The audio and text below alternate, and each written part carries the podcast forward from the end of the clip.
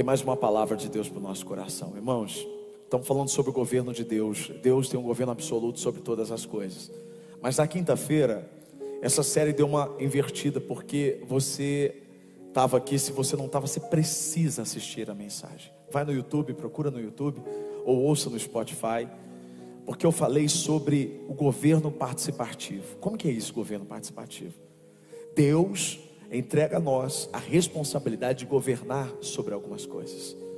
Quando você vê o início, Deus faz o mundo, Ele pega Adão e Eva e dá uma ordem para eles: governem sobre a terra, multipliquem, sejam férteis.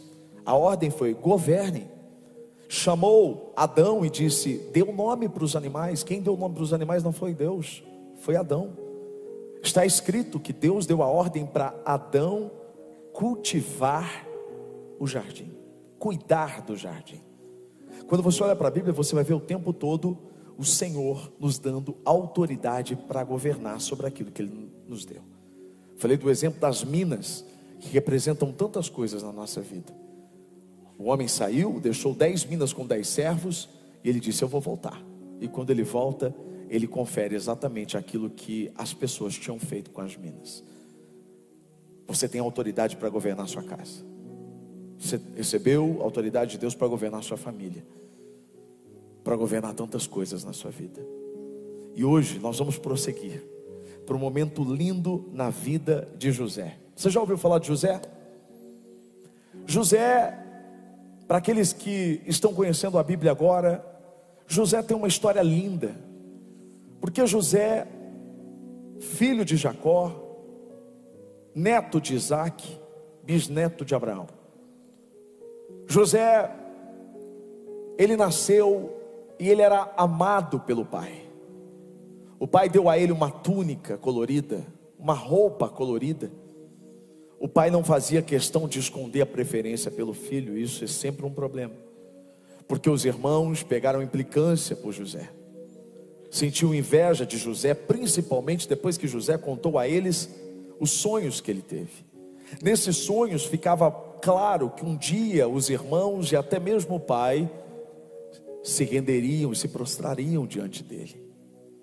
Eles não suportaram isso. Armaram, queriam matar José. Lançaram ele numa cisterna. Um dos irmãos convenceu os outros a não fazer isso. Então, a sugestão é: vamos vendê-lo. Venderam para uma comitiva que passava e José foi levado até o Egito. No Egito, Deus estava com ele. Mas isso não livrou José de muitos perrengues.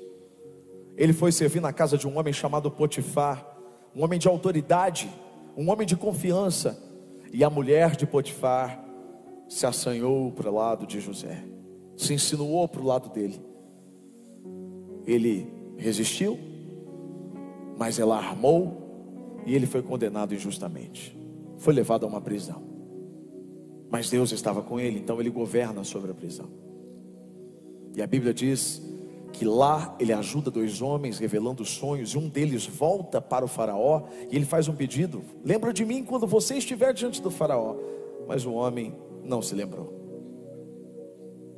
Mas chegou o um momento em que o Faraó teve um sonho, na verdade, eram dois sonhos. E ninguém podia resolver esses sonhos. Ninguém podia dar interpretação, isso deixou ele maluco. Ele chamou os sábios, ele chamou os feiticeiros, ele chamou todos aqueles que tinham influência, mas ninguém podia respondê-lo. Então, Deus fez aquele homem se lembrar de José. E ele manda chamar José. José troca de roupa, coloca uma roupa linda, faz a barba, se apresenta diante do Faraó. O Faraó conta os sonhos e José diz: Olha, na verdade, esses dois sonhos são um só. E ele começa a revelar o sonho, dizendo: Olha, virão sete anos de fartura sobre o Egito, mas na sequência virão sete anos de miséria, de extrema miséria, de fome em todo o mundo. Eu sugiro que o senhor levante um homem para armazenar, para criar um plano de abastecimento. E ele deu uma sugestão brilhante. E aí nós chegamos no texto que nós vamos ler agora. Depois de dar toda essa ideia e de trazer a revelação, Gênesis 41, 39 a 44. Disse, pois, o Faraó a José: Uma vez que Deus lhe revelou todas estas coisas, não há ninguém tão criterioso e sábio como você. Você terá o comando do meu palácio, e todo o povo se sujeitará às suas ordens. Somente em relação ao trono serei maior que você. E o Faraó prosseguiu: Entrego a você agora o comando de toda a terra do Egito. Em seguida, o Faraó tirou do dedo o seu anel selo e o colocou no dedo de José. Mandou-o vestir de linho fino e colocou uma corrente de ouro em seu pescoço. Também o fez subir em a sua segunda carruagem real. E à frente os arautos iam gritando: Abram caminho. Assim José foi posto no comando de toda a terra do Egito. Disse ainda o Faraó a José: Eu sou o Faraó, mas sem a sua palavra, ninguém poderá levantar a mão nem o pé em todo o Egito. Uau! Que texto maravilhoso. É maravilhoso ver alguém injustiçado sendo honrado. Isso aqui é digno de filme. Isso nos faz chorar. A gente se identifica com histórias como essas. A história de alguém que foi tão injustiçado e de repente agora é colocado num lugar estratégico por Deus. Deus continua fazendo isso na vida de muitas pessoas.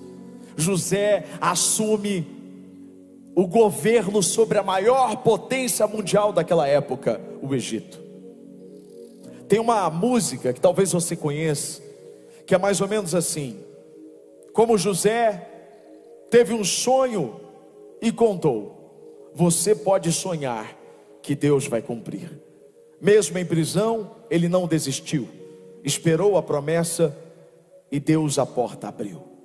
Deus vai fazer o que você sonhar, pois os sonhos de Deus ninguém pode frustrar. O sol e a lua vão te obedecer, toda autoridade estará com você. É uma música linda, mas a gente precisa ter calma.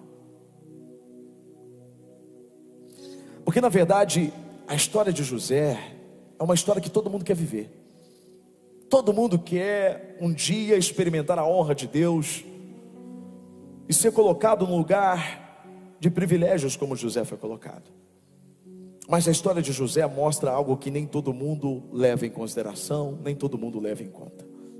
Guarda bem o que eu vou dizer para você, que essas palavras nunca se apartem do seu coração, que elas abram a sua mente, o seu entendimento e transformem a sua vida a partir de hoje porque essa palavra que Deus trouxe ao seu coração a partir de agora é uma palavra muito especial. Para governar sobre grandes coisas, você primeiro precisa governar sobre as pequenas coisas. Para governar em público, você primeiro precisa governar no secreto para liderar pessoas, primeiro você lidera você mesmo. Você precisa ser líder de você. Lembra do versículo que nós lemos aqui na última quinta-feira? Quando aquele rei, ele volta depois de ter deixado uma mina com cada um dos dez servos, ele volta e o primeiro servo chega para ele e diz: Eu multipliquei a sua mina em dez. Ele fez render dez vezes mais, ele entrega para o seu senhor o fruto daquele rendimento. E qual foi a resposta do Senhor, o rei, que representa Jesus? Muito bem, meu bom servo, por ter sido fiel no pouco, governe sobre dez cidades. Por ter sido fiel no pouco, governe sobre dez cidades, porque quem não é fiel no pouco que recebeu, não pode esperar a promoção de Deus para governar sobre o muito, porque Deus não é irresponsável. Deus não vai entregar nas nossas mãos algo grandioso para governarmos se não conseguimos governar as pequenas coisas, se não somos confiáveis nas pequenas coisas. se não somos fiéis nos detalhes. Quem não governa sobre o pouco, não pode governar sobre o muito. E quando eu olho para José, eu aprendo que José teve que governar a si mesmo antes de governar o Egito. E quando você olha para a história de José, você percebe que na verdade é aquilo que eu vivo falando. Deus estava preparando José o tempo todo para aquele momento especial, assim como Ele está nos preparando nas pequenas coisas, para que as grandes não nos tire da presença dEle. Eu vou mostrar para você na Bíblia sete coisas que José precisou governar antes de chegar ao centro da vontade de Deus para governar sobre o Egito. A primeira coisa, José precisou governar sobre a própria raiva. Eu não sei você, mas eu ficaria bastante chateado com raiva, se os meus irmãos quisessem me matar e me lançassem numa cisterna. Aqueles que deveriam te apoiar, aqueles que deveriam te amar, aqueles que deveriam cuidar de você. Abaixo de José só tinha Benjamim, ele era um dos mais novos. Mas ao invés disso, os irmãos o invejavam e jogaram ele numa cisterna. Ele passou algum tempo naquela cisterna. E a raiva certamente veio sobre ele. O problema não é a raiva vir sobre você. A Bíblia diz que nós podemos irar, mas sem pecar. O que é isso? Não estamos imunes à raiva. Não estamos imunes à ira pelos acontecimentos, pelas circunstâncias, por aquilo que as pessoas fizeram de mal a nós.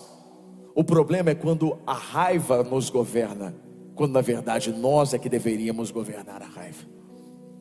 Você não vai poder governar nada se você não consegue governar a sua raiva. Se você não consegue controlar o seu temperamento. Uma pessoa raivosa não pode governar. Deus falou isso para Caim. Não confunda. Não inverta as bolas. Muita gente diz: Caim foi morto por Abel. Não, é o contrário. Caim é que matou Abel.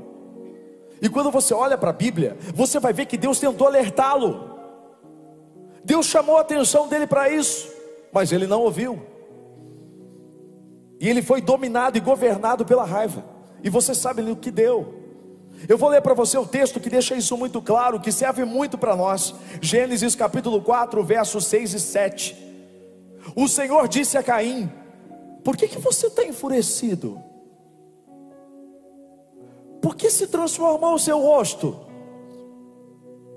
Se você fizer o bem, não será aceito, mas se não fizer, saiba que o pecado o ameaça a porta, e ele deseja conquistá-lo, mas você deve o quê?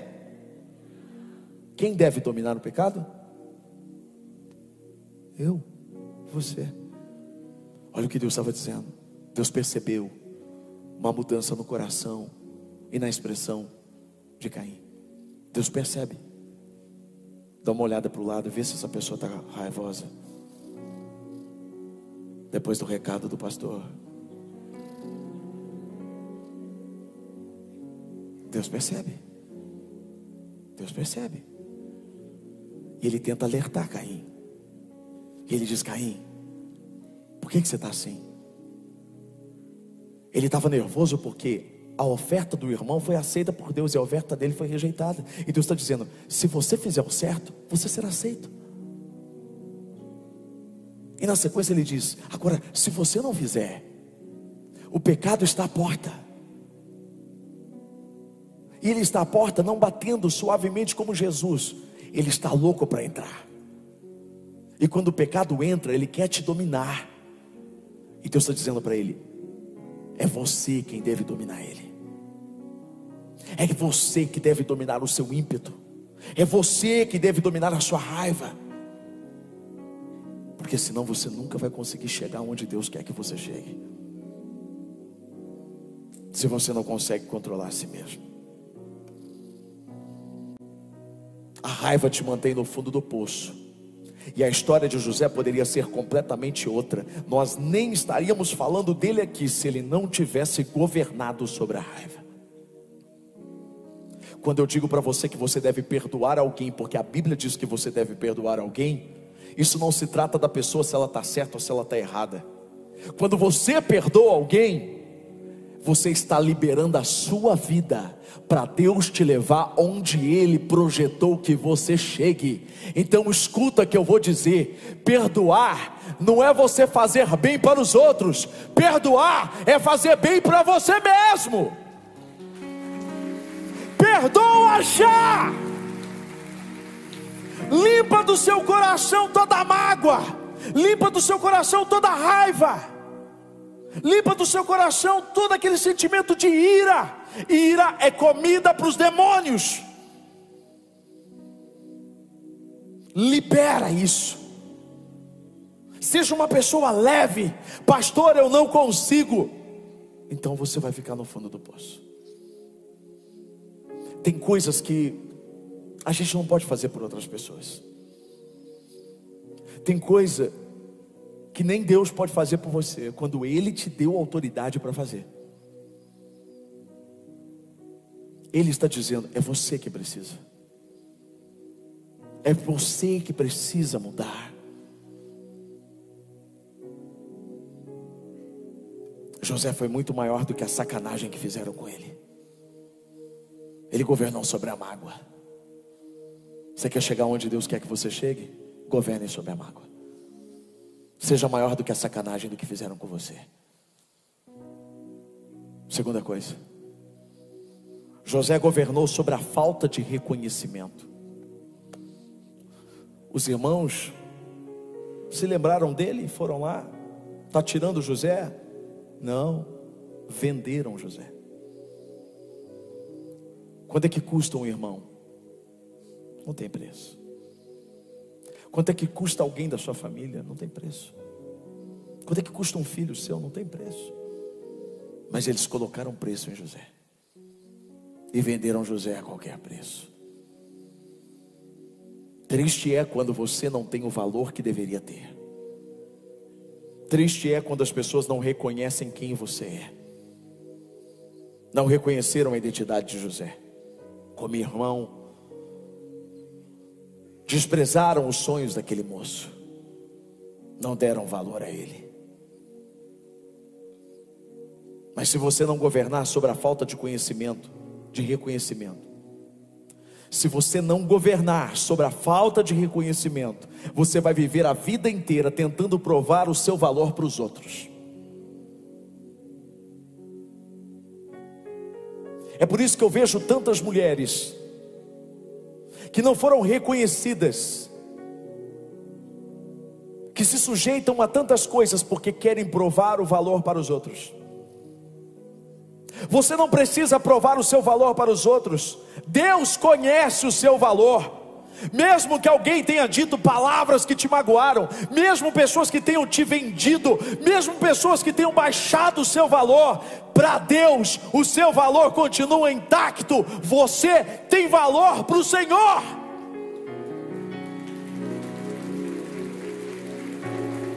Não se sujeita, irmão. Você vai querer viver para a aprovação dos outros. Eu uso o meu exemplo, se eu não, se eu não entendo, se eu não entendo isso, eu não posso te chamar atenção e te corrigir como eu te corrigi agora há pouco. Porque se eu tenho o tempo todo que mostrar para você que eu tenho valor, eu quero ficar bem com você, então eu não posso contrariar você.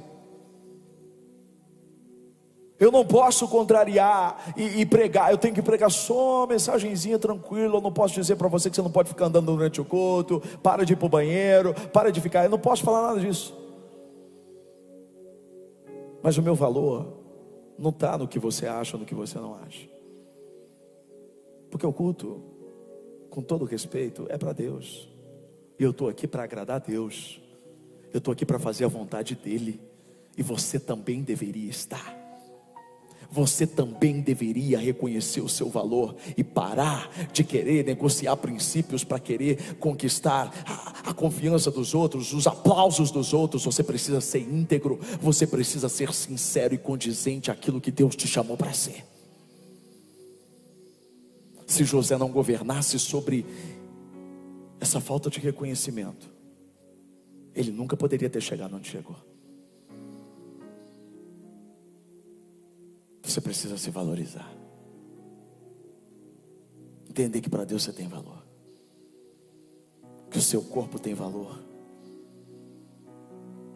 Seu corpo não é o seu valor, querida. O seu valor está no céu. O seu valor está dentro de você. Você não precisa se sujeitar. Você não precisa se entregar. José governou sobre a falta de reconhecimento.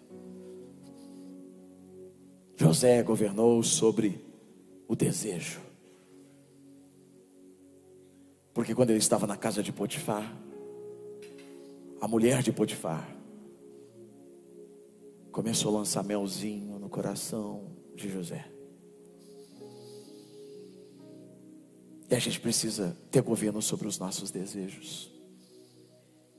Se você não consegue governar os seus próprios desejos, como é que você espera que Deus confie a você o governo de tantas outras coisas importantes?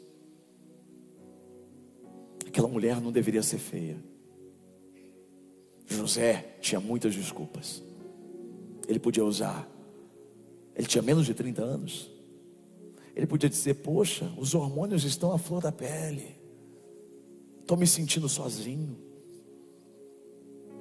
ele pode se sentir totalmente seduzido, porque você entende que se você não resolve a etapa anterior, você cai na próxima. Quando uma mulher chega e começa a fazer elogios, querendo levar ele literalmente para a cama,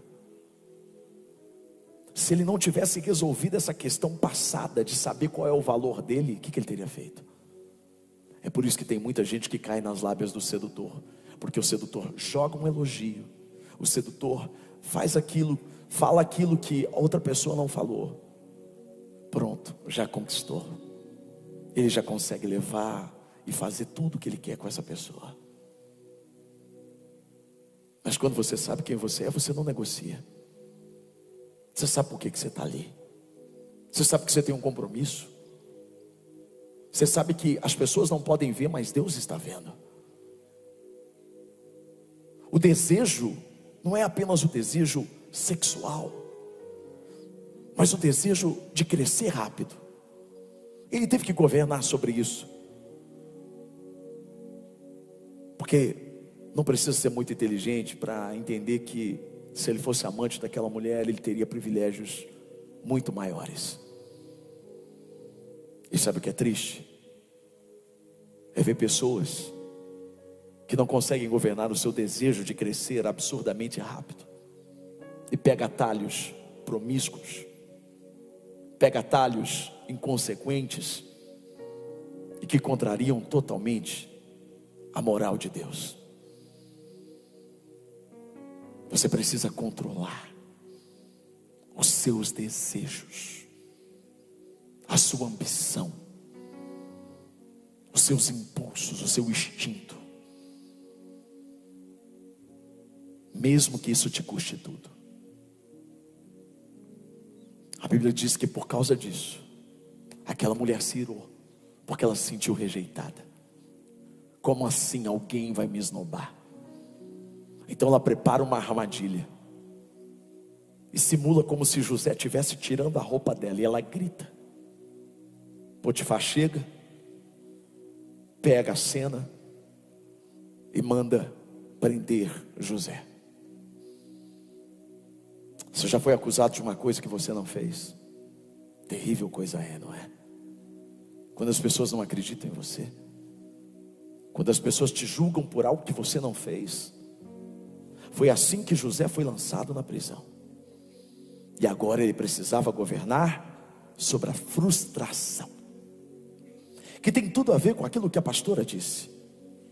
quando você faz tudo corretamente, quando você tenta viver uma vida saudável, íntegra diante de Deus, e mesmo assim você acaba em maus lençóis, o que você faz? Líderes frustrados são uma tragédia. Se José não tivesse governado sobre a frustração, ele estaria na prisão contando o passado dele, remoendo o passado dele, o que os irmãos fizeram com ele, o que quem fez isso com ele, o Potifar fez isso comigo, alguém fez isso comigo, porque quem é frustrado só fala do passado. Quem é frustrado não tem uma visão do futuro. Por isso, cuidado quando você conversa com alguém frustrado, porque ele tem o pior conselho se você deseja casar. Casamento não dá certo, porque o dele não deu. Se você quer abrir uma empresa, não converse com alguém frustrado, porque ele vai mostrar para você todos os problemas. Quando Deus falou comigo sobre abrir uma igreja, a primeira coisa que Ele me blindou dos pastores frustrados.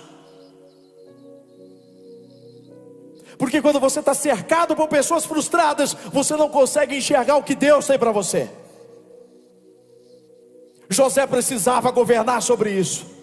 Se José não, não conseguisse governar sobre a frustração, ele nunca sairia dali.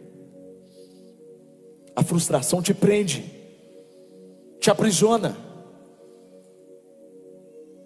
Mas ele governou sobre a frustração e Deus colocou ele para governar sobre a prisão. Onde José chegava, ele governava. Ele governava em público, porque antes ele tinha governado no secreto. Se você não governa aquilo que ninguém vê, que está dentro de você, você não é capaz de governar aquilo que os outros vão ver. Então ele é capaz de ajudar dois homens que tiveram sonhos. Um deles, o sonho era de morte, o outro era o sonho de restauração. O copeiro voltaria para o Egito e voltaria a servir o rei. E então José faz um pedido para ele. Quando você estiver diante do rei, que palavra é essa? Escuta isso. Lembra de mim. Sabe o que aconteceu? Ele não lembrou. O que você faz?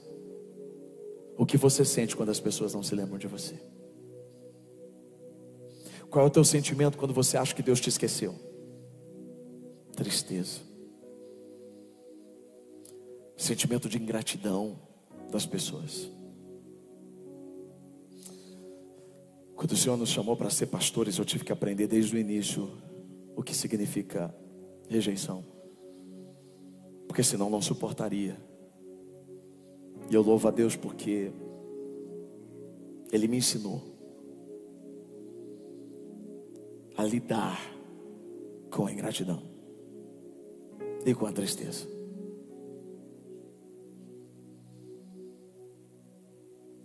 Pessoas vão Pessoas mudam. Pessoas te sacaneiam. Mas se você não estiver no centro da vontade de Deus, entendendo para que Ele te chamou, você não sai dessa prisão. José não se comportou como vítima. Eu também não, você também não pode. Você não é vítima. Você não é vítima porque te esqueceram, porque foram ingratos com você, devolvendo a você o mal quando na verdade você fez o bem. Você não é vítima. Não dá para considerar alguém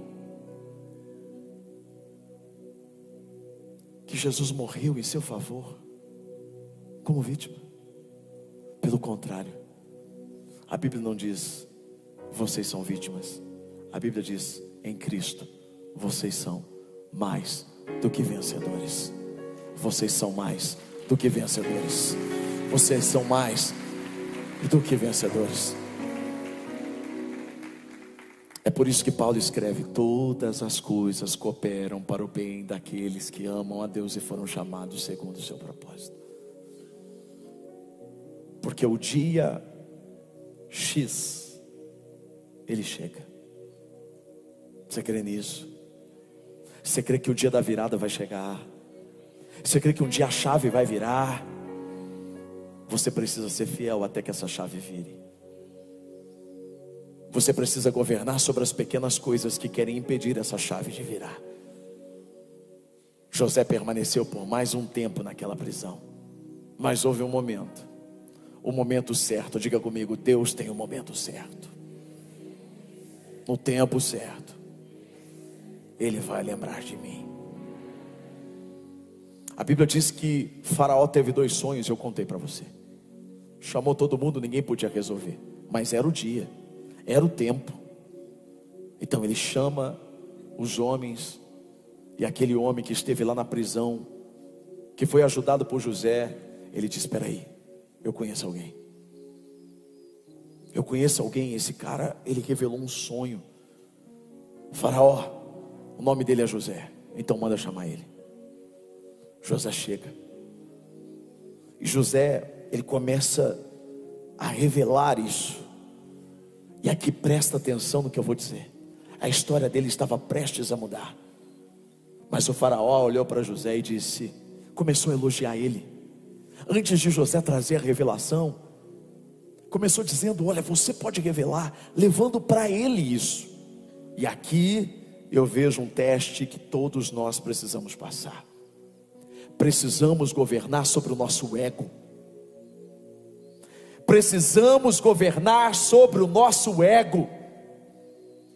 José em nenhum momento trouxe aquilo para ele, dizendo: Olha, é verdade, eu tenho a solução. É verdade, eu estava lá na prisão, mas eu tenho a solução e eu vou trazer para você, porque eu sou o cara. Ele não fez isso, sabendo que corria o risco de voltar para a prisão se ele tirasse dele o mérito. Mas ele sabia que o mérito não era dele. Ele sabia que ele só estava ali porque Deus tinha colocado ele ali. Então ele sabia que a revelação não pertencia a ele, pertencia a Deus. Então, quando o Faraó começa a dizer coisas que poderiam massagear o ego daquele homem, o que, que ele diz? Ele governa sobre o ego. E ele diz: A glória não é minha, a glória é de Deus. É Ele que pode revelar, não sou eu. Governar o ego é atribuir a Deus o que você sabe que você nunca faria. É tudo sobre Ele. É tudo sobre Ele. José teve que governar sobre o ego.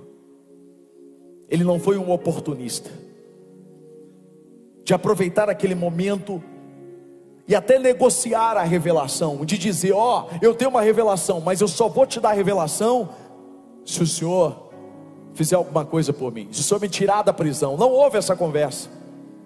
Esses dias uma pessoa aqui da igreja me contou que recebeu uma mensagem no Instagram de um apóstolo que se diz apóstolo dos Estados Unidos. E esse homem mandou uma mensagem para essa pessoa dizendo: Olha, eu vejo que o diabo está furioso com você, ele quer acabar com a sua vida. Escreveu em espanhol. E essa pessoa disse: Ah, é? E o que, que eu faço? O apóstolo disse: Ó, Vou te mandar um formulário, você preenche o formulário e você faz um depósito de 200 dólares para mim.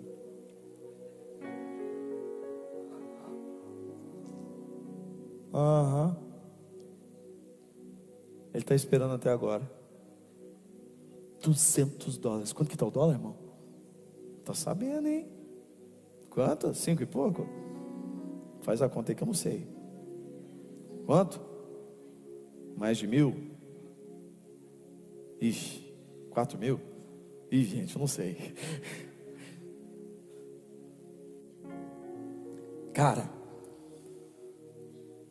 José não vendeu a negócio, ele não negociou a revelação. Ele não se vangloriou. Ele não se autopromoveu. Ele honrou a Deus. Governe sobre o seu ego, senão você nunca vai chegar onde Deus te chamou para ser que ele cresça e que a gente diminua. Que ele cresça e que a gente diminua. Que ele cresça e eu e você diminua.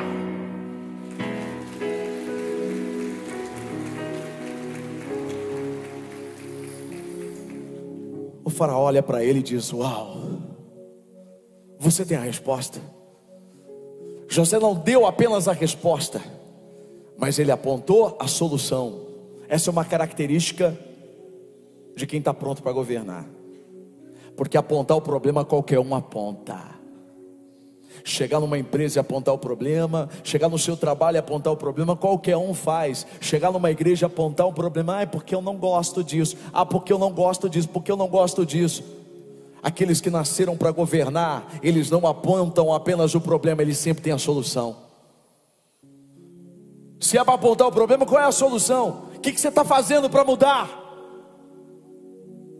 Tem um monte de crítico que aponta o dedo, aponta o dedo, mas não faz nada fica assistindo sessão da tarde tomando suco de laranja, não contribui para nada para que o mundo melhore, mas aponta o dedo para aqueles que estão fazendo. Agora, aquele que nasceu para governar, ele sempre tem uma solução, a solução vem de Deus, e ele entrega a solução. O que, que a Bíblia diz que acontece? O faraó olha para ele e diz: É você, você que vai governar. E aí a gente chega ao ápice, ele se torna o governador. E agora vem o teste mais difícil de todos. O negócio não é Deus te levar onde você precisa ir, o negócio é você permanecer lá. O negócio não é Deus mudar a sua história, o negócio é você permanecer com essa história nova. Deus é um Deus ilimitado, Ele pode fazer infinitamente mais na sua vida. Mas o que você vai fazer com o que Deus fez por você? O que você vai fazer com a bênção depois de receber a bênção? Tem uma frase que é atribuída a Abraham Lincoln, mas essa frase, na verdade, é de Robert Ingersoll, num discurso que ele fez relacionado a Abraham Lincoln, presidente dos Estados Unidos. 16 de janeiro de 1883, em Washington. Uma frase que a gente abrevia muito, mas a frase inteira é assim: Quase todos os homens conseguem superar a adversidade, mas se quer verdadeiramente conhecer e testar o caráter de alguém, dele poder. A gente simplifica no Facebook, no Instagram, dizendo: quer conhecer alguém? Dá poder para ela, dá poder para ele. O poder não transforma uma pessoa, só mostra quem ela é. É por isso que quem não governou sobre todas estas coisas vai ser governado pelo poder. E o poder é que precisa ser governado por você. O que você vai fazer com o que Deus fez por você? José, ele tinha o anel do Faraó. Sabe o que isso significa? Que a última palavra era de José. José tinha autoridade para mandar prender, para mandar soltar, para saciar a fome dos outros e para deixar os outros morrerem de fome. José tinha poder absoluto sobre o Egito, aquela potência mundial, ele tinha tudo ele tinha comida, a comida que não tinha lá na, na prisão, as roupas que ele não tinha na prisão, ele tinha tudo, tinha corrente de ouro. Mas José não mudou. Você recebe uma promoçãozinha, você já acha que é o cara. Você troca de carro e já nem vai mais para a igreja.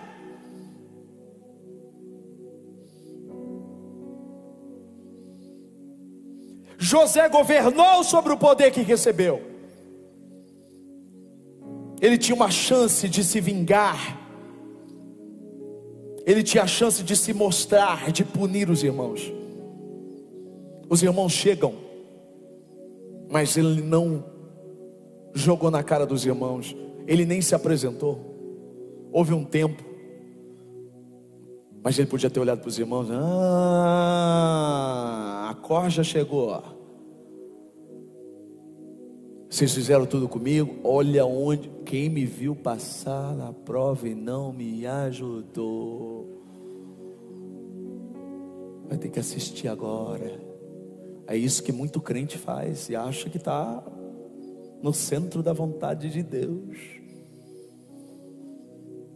Um dia a mulher postou uma foto lá no Facebook, ela em Nova York, com os braços abertos. Escreveu: É, é isso que Deus faz com quem lhe honra. Entendeu nada? Entendeu nada?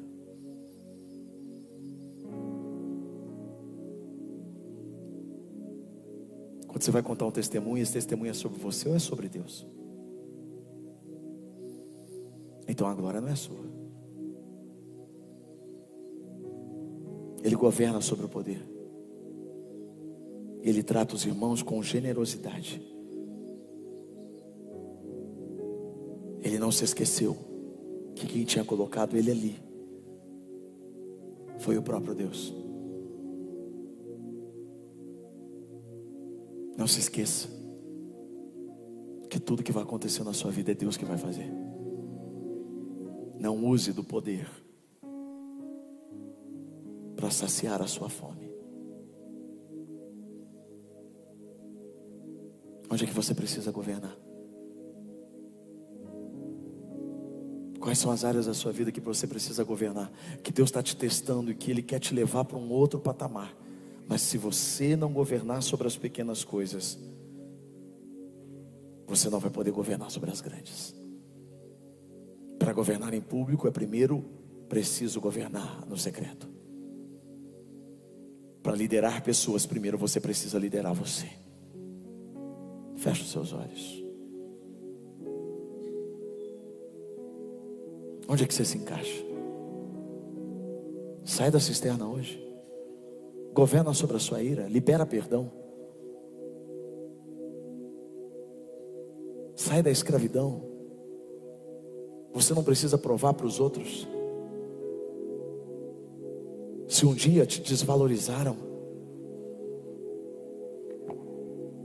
Governe sobre os seus desejos, porque a pior fraqueza de um homem é trocar aquilo que ele deseja a vida inteira por aquilo que ele deseja apenas naquele minuto.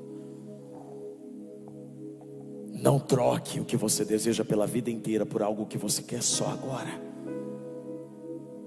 Governe sobre os seus desejos. Governe sobre os seus impulsos. Governe sobre as suas ambições. Governe sobre a frustração governe sobre a ingratidão e sobre a tristeza, governe sobre o seu ego, governe sobre o poder que você recebeu. Diga para o Senhor: me usa, eu quero ser usado pelo Senhor, e todos os homens e mulheres que desejam ser usados, precisam primeiro ser sondados por Ele. Pede para Ele sondar o seu coração. Quando Davi diz: Vê se há alguma, algum caminho mal em mim. É ele dando autorização, vê se há alguma coisa que vai fazer eu perder o governo lá na frente. Vê se tem alguma coisa aqui dentro do meu coração que vai atrapalhar o teu plano para mim. Expõe agora. Me ajuda a curar isso agora. Me dê coragem para enfrentar o que eu preciso enfrentar e governar o que eu preciso governar, para que o eu não seja escravo. Que eu possa ser realmente governador sobre muitas áreas da minha vida. Pede para Ele te sondar. Sonda-me, Senhor, e me conhece.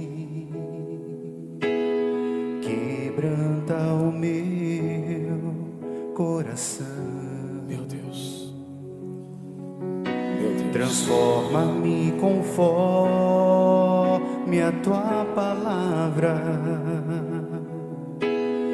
e enche-me até que em mim se ache só a ti. Então, diga isso para Ele, aumenta a sua voz.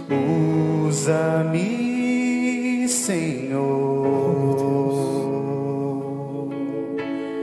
Usa-me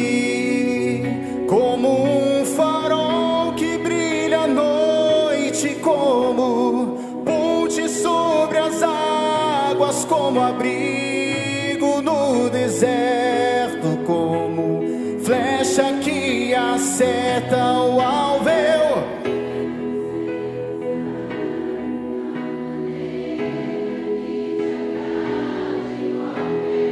Ora em qualquer lugar, eis aqui a minha vida, usa-me, Senhor. Pede para ele.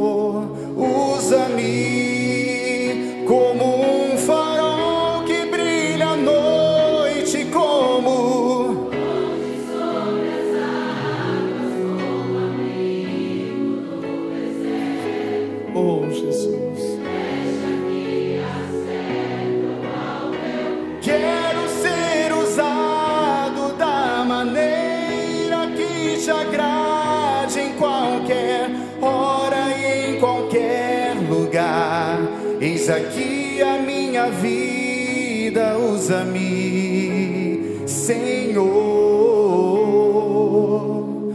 usa-me. Pede para Ele te sondar. Sonda-me, Sonda-me, Senhor. quebranta-me. Quebranta-me, Senhor. Oh, oh, Jesus.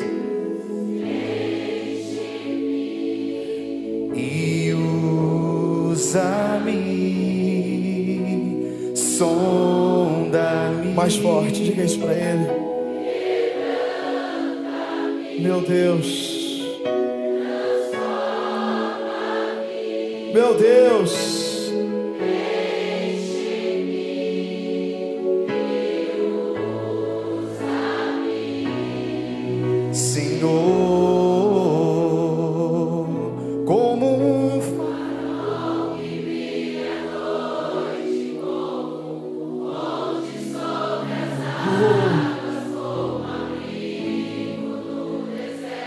Obrigado, Jesus.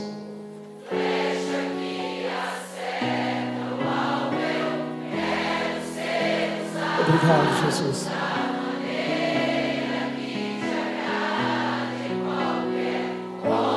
em qualquer lugar. Eis aqui a minha vida, usa-me. Levanta sua mão. Que o grande amor de Deus, o Pai, a graça do Filho Jesus Cristo e a comunhão com o Espírito Santo da verdade seja sobre você.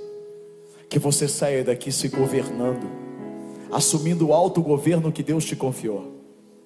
Governe, governe sobre aquilo que tem te dominado, governe sobre as pequenas coisas. Então você estará preparado para governar sobre as grandes coisas. Governe sobre o pouco, e Deus te colocará para governar sobre o muito. Uma semana linda. Eu vejo você amanhã, na segunda de glória, às oito e meia da noite. Amo vocês. Deus abençoe. Sonda-me, quebranta-me, transforma-me,